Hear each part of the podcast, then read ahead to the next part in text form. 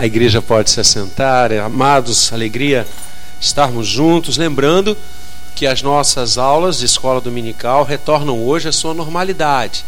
Domingo passado nós não as tivemos, voltamos hoje com força total às 18 horas para estudarmos juntos a palavra de Deus e na sequência o culto da noite. Romanos 12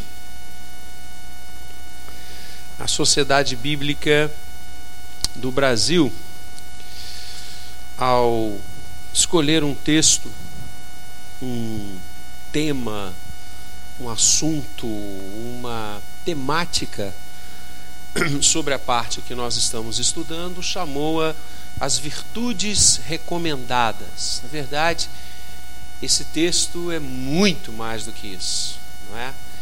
Verdade, nós temos falado que o texto de Romanos 12 encarta procedimentos do reino de Deus, vida cristã, dia a dia, compromisso de fé encarnada, fé que se revela não apenas nas teorias e nas construções teológicas, mas que vai aonde nós estamos, que se relaciona com os desafios que nós temos no nosso dia a dia e como viver, como ser cristão, o que significa praticar a fé cristã, a fé em Cristo, Senhor e Redentor de todos nós. Qual é o caráter que o servo, o discípulo do Senhor, deve demonstrar no mundo?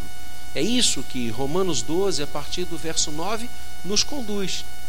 E nós temos nos debruçado em cada um desses versículos, em cada parte desse texto maravilhoso, e temos aqui aprendido pela palavra como viver nesta sociedade corrupta, nesta sociedade afastada de Deus, nesta sociedade onde, como nosso Senhor nos ensinou, o pensamento e o estilo de vida jaz no maligno. Por isso não somos deste mundo, no sentido de não pactuarmos com essas práticas, reflexões e coisas que acontecem. Pelo contrário, a nossa vida está aqui. Aqui está o reino de Deus. Como existencializá-lo na prática, no nosso dia a dia. E eu quero ler com você desde o verso 9, como temos feito. A gente sempre passa o texto todo, porque nunca é demais lermos as Escrituras, pelo contrário, é sempre bom ouvir a voz de Deus e a revelação do Senhor. Vamos ler juntos? O amor seja sem hipocrisia. Detestai o mal, apegando-vos ao bem. Amai-vos cordialmente uns aos outros com amor fraternal, preferindo-vos em honra uns aos outros. No zelo, não sejais remissos Sede fervorosos de espírito, servindo ao Senhor. Regozijai-vos na esperança. Sede pacientes na tribulação. Na oração, perseverantes. Compartilhai as necessidades dos santos. Praticai a hospitalidade. Abençoai os que vos perseguem. Abençoai e não amaldiçoeis. Alegrai-vos com os que se alegram e chorai com os que choram. Que coisa linda! Até aqui caminhamos e vencemos todas essas partes, e a minha oração é para que nós estejamos colocando em prática tudo isso que temos aprendido, lido e olhado na palavra de Deus. Como já ministramos nesta manhã para o povo de Deus aqui, temos que praticar a palavra não sendo ouvintes negligentes, mas operosos praticantes. Chegamos agora a mais uma prática, o verso 16, que eu também convido você a ler junto comigo. Tende o mesmo sentimento uns para com os outros. Em lugar de ser desorgulhosos, condescendei com o que é humilde. Não sejais sábios aos vossos próprios olhos. Amém. E o povo de Deus responde? Amém. Amados, nós temos muito que aprender com a palavra do Senhor. Temos muito a que moldar o nosso caráter, a nossa personalidade, os nossos sentimentos, aquilo que Deus quer de nós, aquilo que o povo do Senhor foi chamado para realizar neste mundo. E é importantíssimo nós adequarmos as nossas atitudes ao querer de Deus. Senão viveremos sempre uma fé discrepante da realidade. Podemos ser muito bons teólogos, teóricos das doutrinas e dos dogmas da igreja, mas não teremos vida. Porque a vida é a prática da nossa fé no dia a dia. E esses últimos versículos que a gente tem lido em Romanos 12, você deve ter percebido Sempre ele vai falar esse texto da relação com o próximo. Mas esses últimos versos, eles descem a peculiaridades muito significativas. Alegrar-se com os que se alegram, chorar com os que choram, acolher os necessitados. E agora a palavra vem a mim e a você para falar de algo muito capcioso e que venha a ser uma das fontes de maior bloqueio da nossa vida com o Senhor. E uma área imensa para o trabalho do nosso inimigo, o inimigo das nossas almas, Satanás. O orgulho, a vaidade. Esse texto caminha no sentido de derrubarmos dentro de nós o orgulho, de derrubarmos de dentro do nosso coração esse ídolo que teimosamente nos envereda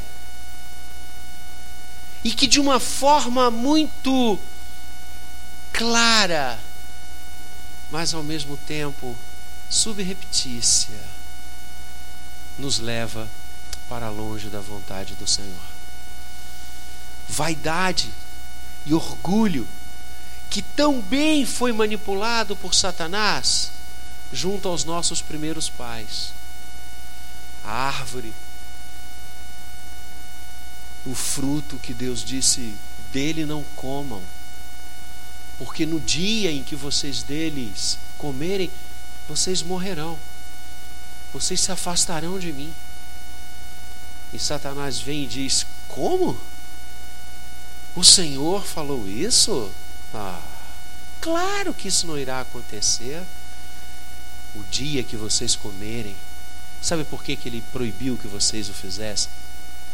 Porque vocês vão se tornar iguais a eles, a ele, conhecedores do bem e do mal, de toda a ciência. Orgulho,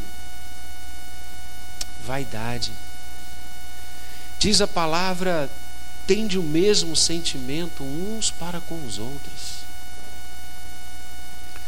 Que sentimento nós temos tido para com os outros?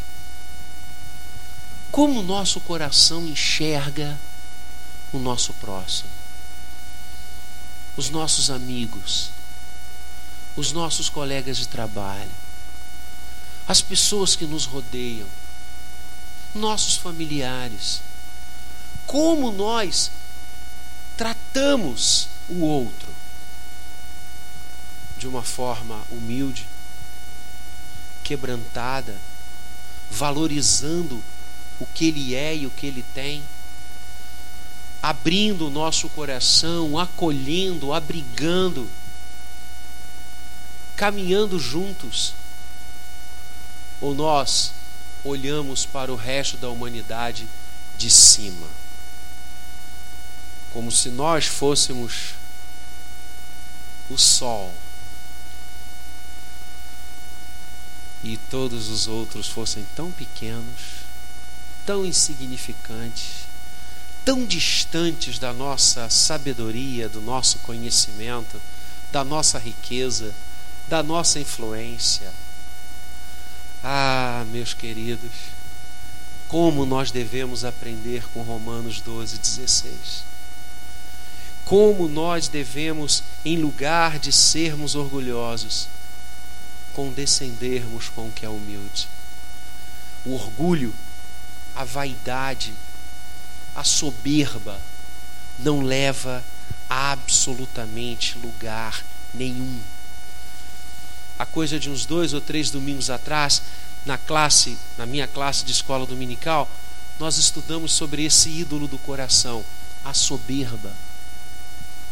E conversamos ali de uma forma muito gostosa como o orgulho pode nos derrubar. Como a soberba nos afasta do Senhor.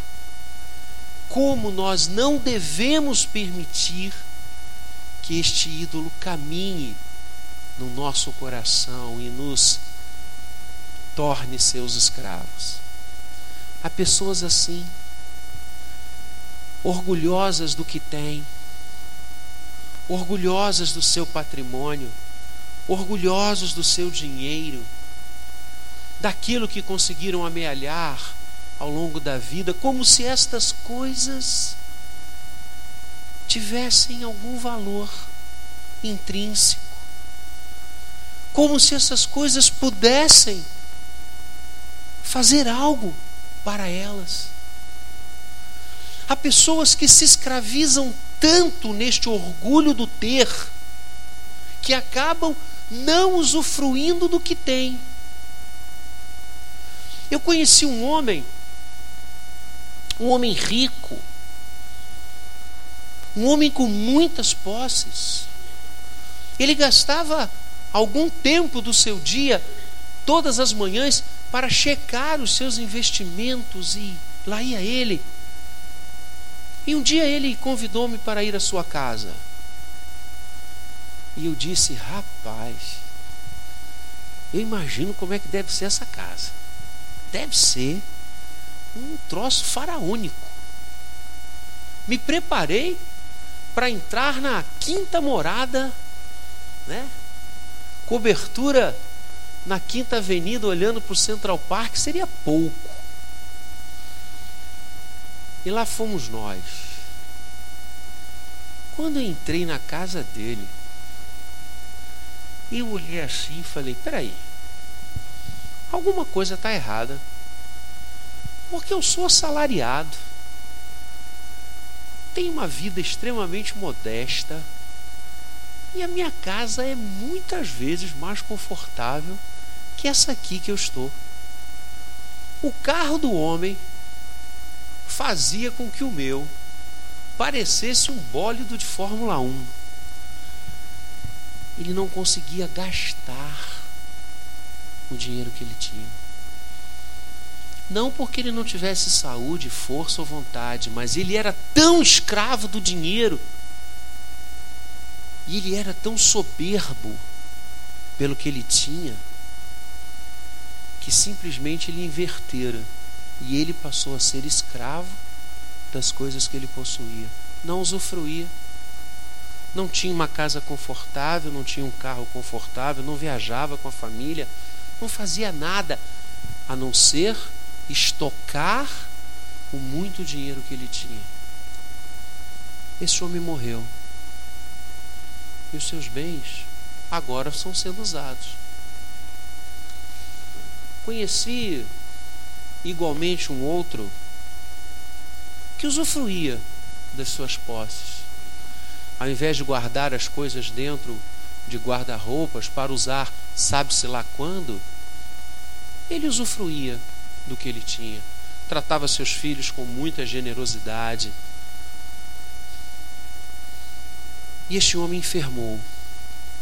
Enfermou. E eu fui visitá-lo numa das ruas mais caras da nossa cidade. Eu fui visitá-lo. A doença que ele contraiu era uma doença raríssima, que faz com que a pessoa perca totalmente a força muscular. E quando eu estive, depois eu fui novamente, a esposa dele ligou para mim, pediu para eu ir, eu fui.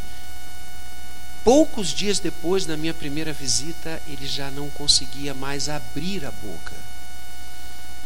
E uma enfermeira precisava abrir, colocar o alimento pastoso, líquido e fechar, porque ele já não conseguia mais fazer esse mínimo exercício da mandíbula. E eu saí daquela segunda visita e poucos dias depois ele morreu. E eu fiquei pensando: o que serviu tanto dinheiro? O que serviu para ele todos os bens? E o orgulho que ele tinha da sua posição e da sua riqueza, apesar de ser generoso, era muito forte. E várias vezes o próprio filho, que era meu amigo pessoal e ainda é, criticou o pai pela maneira dele tratar os outros. O que lhe serviu nas poucas semanas que ele teve desde que ele enfermou até a sua morte? Não serviu para nada. Buscaram médicos em todas as partes do mundo. Esse homem viajou para alguns países, trouxe médicos de fora, até para Cuba ele foi. Na época que Cuba era vista como a meca da medicina. Que serviu. Percebo, irmãos. Nós não devemos ser orgulhosos do que nós temos, o que nós temos são instrumentos, são coisas. É isso que a palavra de Deus está nos mostrando. O Senhor Jesus disse: Eu não tenho onde reclinar a minha cabeça. Deixe de ser orgulhoso pelas coisas que você tem. Agradeça a Deus as coisas que você tem e as use. E use com as pessoas que você gosta. E use com as pessoas que você ama. Porque, como diz o Senhor, não sabemos o dia de amanhã. Usufrua as coisas que Deus deu a você. Seja orgulhoso. E se é possível sermos orgulhosos em alguma coisa, pelo Deus que nós temos. E não pelas coisas que você tem guardadas ou no banco. Há pessoas que são profundamente orgulhosas do seu conhecimento. Profundamente snobs pelo seu conhecimento e oprimem os outros e humilham os outros, que não sabem o que ela sabe, que não tem os títulos que ela tem. A vaidade acadêmica é terrível. Eu já contei aqui, conto de novo. Eu comecei meu pastorado muito jovem, muito jovem. E graças a Deus o Alame comigo desde sempre. Nós nos conhecemos, eu estava no seminário. E eu chegava dos presbitérios, dos sínodos, e eu dizia para ela assim: Boa, que meio vaidoso, o meio pastoral. Que coisa. Olha, é uma fogueira de vaidades um querendo mostrar que sabe mais que o outro, que já leu mais que o outro. É muita vaidade. E conversávamos sobre isso. Passados alguns anos, eu terminei direito, comecei a advogar e comecei a frequentar os círculos da advocacia, os tribunais, as cortes, a própria OAB. E eu chegava em casa e dizia, amor, Lembra que eu falava da vaidade entre os pastores? Esquece. Não há vaidade igual ao mundo jurídico. É uma coisa impressionante. É um querendo saber mais que o outro, é um dizendo que já estudou aqui, que já estudou ali. É uma coisa. Olha, não chega nem aos pés. Não há vaidade no meio pastoral perto desses caras. A vida passou mais um pouquinho e eu comecei a dar aulas. E hoje estou no meio acadêmico. Eu chego em casa, e digo para o Alan, amor, lembra daquela vaidade que eu dizia no meio jurídico? Esquece. Não há meio mais orgulhoso, mais vaidoso que o meio acadêmico. Eu espero que o Senhor me mantenha apenas nesses três níveis, porque eu não quero né, chegar para o Alan e falar: olha, descobri uma quarta fonte de vaidade. Mas, gente, como as pessoas gostam de lançar para fora o que conhecem. E muitas vezes ridicularizando os pequenos, ridicularizando aqueles que não chegaram ali. Tende o mesmo sentimento uns para com os outros. Deixe de ser orgulhoso. Condescendei com o que é humilde o nosso conhecimento, e que bom que a gente pode crescer, que a gente pode chegar à especialização, ao mestrado, ao doutorado, ao pós-doutorado. Que coisa boa nós podermos estudar em outros lugares, em outras universidades. Mas, cara, aprenda que o que você vier a conhecer e o que você já conhece agora é para o bem da humanidade, é para você servir o outro, é para você ser uma bênção na sua geração é para que você possa instrumentalizar a inteligência e o conhecimento que Deus está dando a você em prol da sociedade, em prol das pessoas, para que elas cresçam, para que as enfermidades sejam debeladas, para que a vida seja melhor, para que a sociedade se estruture. O conhecimento é um instrumento que a graça nos conduz para que nós sejamos bênçãos para o outro. Isso é ter o mesmo sentimento é deixar desta loucura de você se achar mais sábio, mais inteligente, mais preparado. Dê graças a Deus porque você é inteligente. O conhecimento que você está adquirindo e há de, de adquirir muito mais é para o outro. E a pergunta é: o que estamos fazendo com o nosso dinheiro? O que estamos fazendo com o nosso conhecimento? Há pessoas que são profundamente orgulhosos da influência que têm, das pessoas que conhecem, dos telefones que podem, dos telefonemas que podem dar, das portas que podem abrir. E eu poderia enumerar nesta manhã tantas fontes de orgulho, tantas fontes de vaidade, que continua a ser um dos maiores, uma das maiores armadilhas do diabo para nós. Orgulho, pasme, espiritual. Há pessoas que têm orgulho da sua relação com Deus. Vaidade de serem líderes da igreja, de serem líderes do louvor. Vaidade. Vaidade. Querem reverência. Se não citarem seus nomes, é o fim do mundo. E tem que citar certo. Tem que citar com todos os títulos. E ai de você se você esquecer de um deles. O que está acontecendo? Como o diabo tem avançado nos nossos corações. Como nós nos tornamos vaidosos. Há pessoas que se envaidecem das suas orações. Viu como eu orei? Não.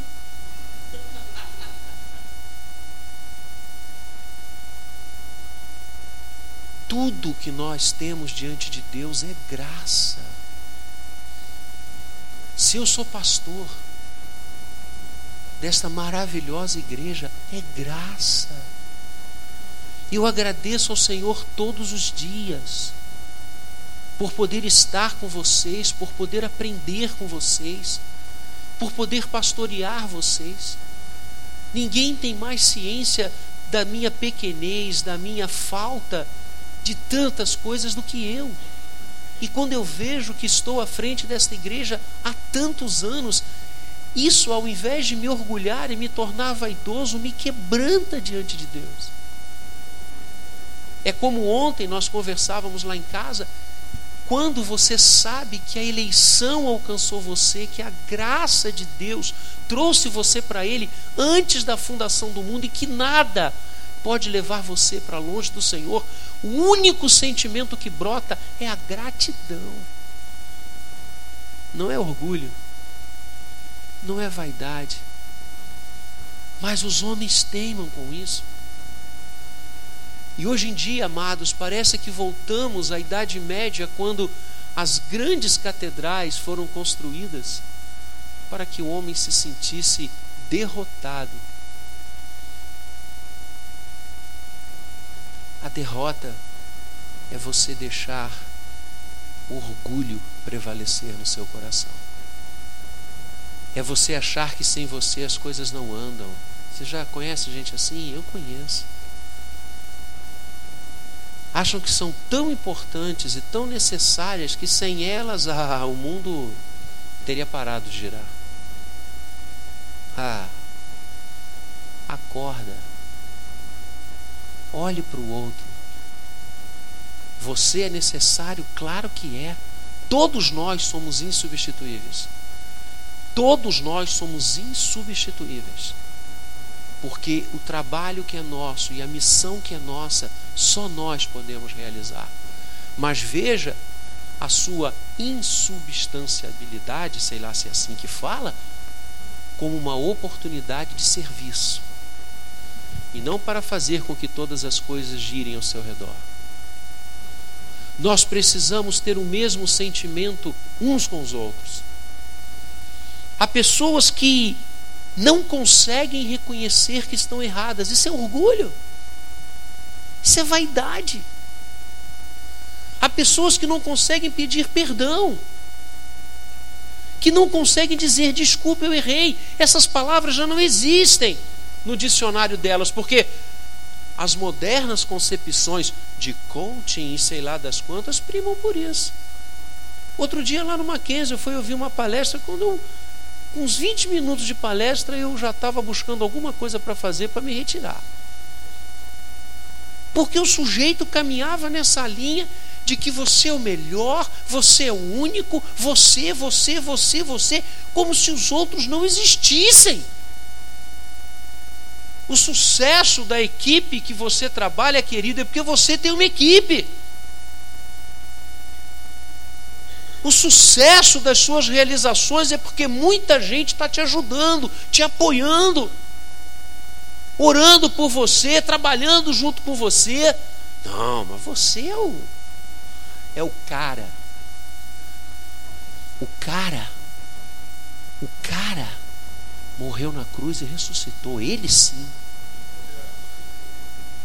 Todos nós temos de viver quebrantados com humildade, reconhecendo o trabalho alheio, abençoando o trabalho alheio.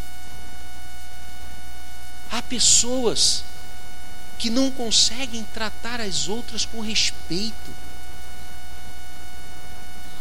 com condescendência, com carinho.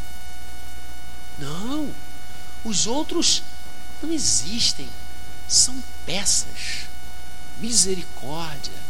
Isso não é o reino. Isso não é o reino. O reino valoriza o próximo, abençoa o próximo, não passa por cima dele como um trator, não se acha a última Coca-Cola do deserto. O reino tem sentimentos maravilhosos e de vida uns com os outros. E sabe o que acontece quando você deixa o seu coração caminhar nessa linha? Quando você luta, porque é uma luta constante, amados, contra a vaidade, é uma luta constante contra o orgulho. Quando você percebe que a nossa estrutura é pó, como a palavra nos ensina, quando você percebe que a sua vida depende integralmente da glória e da graça de Deus. Quando você percebe que o cara é Ele, você passa a gerar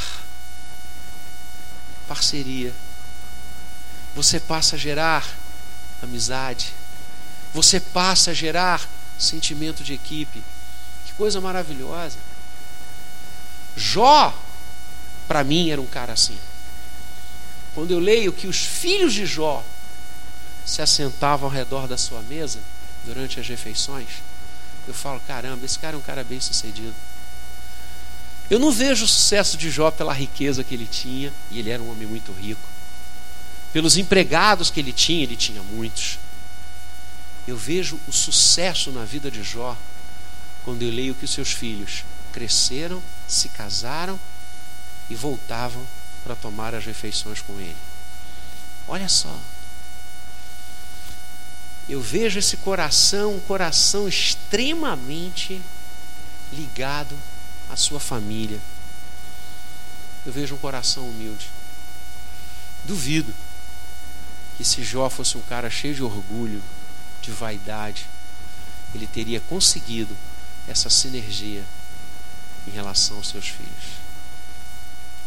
Percebe?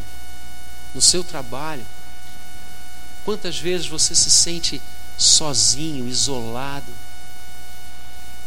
Poxa, ninguém gosta de mim. Será que você não tem gerado vaidades e orgulhos no seu dia a dia? E com isso afastado as pessoas, de alguma maneira passando por cima delas como se só você soubesse, só você conhecesse, só você, só você, só você. Para com isso. Para com isso. É impossível olhar este verso não sejais sábios aos vossos próprios olhos. Deixe que as pessoas reconheçam a sua sabedoria. Deixe que outros lábios te louvem, é o que diz a palavra. Não seja sábio aos seus olhos. Não seja poderoso aos seus olhos. Não seja a única pessoa que sabe das coisas aos seus olhos porque, desculpa frustrar você, não é verdade. Desculpe derrubar você do pedestal que você construiu para você mesmo. Isso não é verdade. Há uma quantidade, há um exército de pessoas infinitamente mais importantes, mais sábias, mais poderosas que você. Doeu?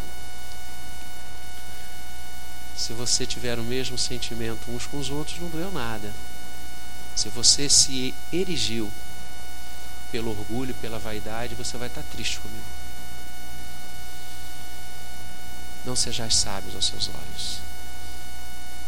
E quando eu leio este versículo, que fala de quebrantamento, de humildade, de reconhecer o outro, a minha mente imediatamente me leva a um texto que nós já estudamos aqui e de uma forma maravilhosa.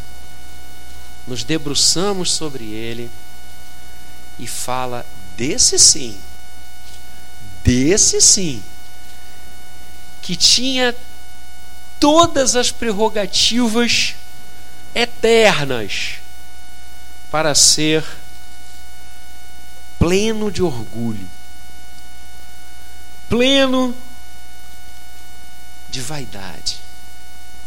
Afinal, Criador de todas as coisas. Ele que, quando desponta, as estrelas se perfilam e os astros aplaudem, os planetas aplaudem. Ele que deu vida, deu forma, deu existência ele que determina aos mares que cessem a sua braveza, os ventos que parem de soprar. Ele que em milésimos de segundo destruiria todo o universo se quisesse e criaria todo de novo. Como ele fez? Como ele agiu?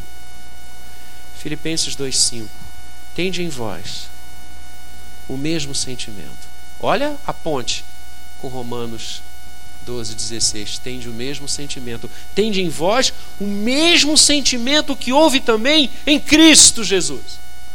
Pois ele, subsistindo em forma de Deus, sendo Deus, não julgou como usurpação ser igual a ele, antes, a si mesmo se esvaziou.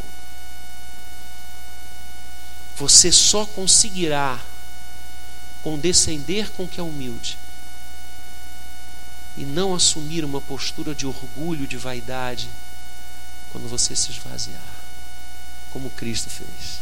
A kenosis, a si mesmo se esvaziou, assumindo a forma de servo. Se encare assim a partir de hoje. Eu sou um servo. Eu sou um servo da minha família, da minha mulher, dos meus filhos, dos meus netos. Eu sou um servo onde eu trabalho. Eu sou um servo dos meus colegas de trabalho. Eu sou um servo das coisas que eu tenho que realizar. Eu sou um servo na minha igreja, para os meus irmãos. Eu sou um servo feito para servir. Eu existo para servir. Eu vou usar o meu dinheiro, eu vou usar a minha influência, eu vou usar o meu conhecimento para servir, para ser útil. Assumiu a forma de servo, tornando-se em semelhança de homens, e reconhecido em figura humana, a si mesmo se humilhou. Condescendei com o que é humilde. Meu querido, Aprenda isso. Nós não somos nada. A nossa estrutura é pó. Nós estamos aqui para servir, como o Senhor Jesus fez. E ele disse: o maior no reino é o que serve. O parâmetro do reino, o sarrafo do reino é o serviço. Que os outros vejam você e a mim como servos. Uma das antigas e tradicionais imagens do cristão, sabe qual era? A vela. Por quê? Porque a vela se esgota servindo para iluminar. A vela existe para iluminar. E ela se consome ela se exaure servindo. Um dos símbolos dos cristãos no passado era a vela. Que lindo! Precisamos redescobrir isso. Precisamos tornarmos-nos obedientes até a morte e morte de cruz. Foi assim com o Senhor que condescendeu com o que é humilde, as raias do impossível. As raias do impossível. Essa é a nossa proposta. Essa é a fala desta manhã. E você deve ter reparado que é uma fala divergente das mensagens ufanistas e loucas que hoje povoam os púlpitos de uma quantidade imensa de igrejas.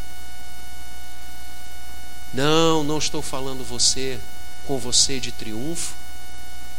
Não estou falando com você de vitória. Não estas que apregoam por aí, mas estou falando do verdadeiro triunfo e da verdadeira vitória, que é ser uma vela nas mãos de Deus quer servir, quer abençoar, quer deixar a vaidade e o orgulho de lado e dizer: vamos juntos, vamos juntos. E o que eu sei, eu vou ensinar a você. E o que você sabe, você vai me ensinar. Vamos ter o mesmo sentimento uns com os outros. O que eu tenho está ao seu dispor. E o que você tem, tenho certeza, também irá me ajudar. Vamos andar juntos. Um ao outro disse: esforça-te. E ao seu companheiro disse: Vamos. Essa é a fala desta manhã. Não é a fala que Deus existe só para você. Que Deus passa 24 horas interessado no que você está sentindo, passando e vivendo. Desculpa, mas eu não vou dizer isso a você.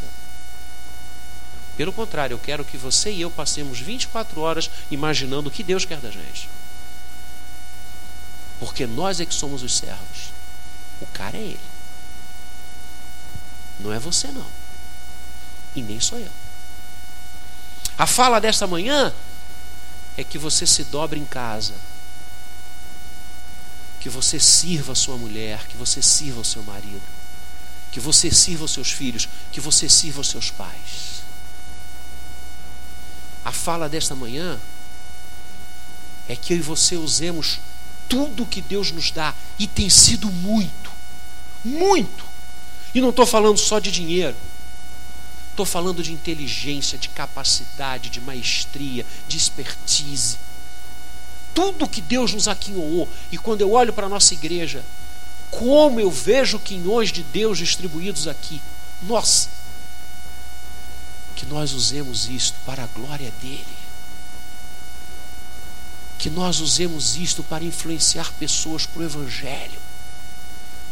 Que as pessoas se enebriem com a nossa inteligência, havendo-a a serviço do Senhor.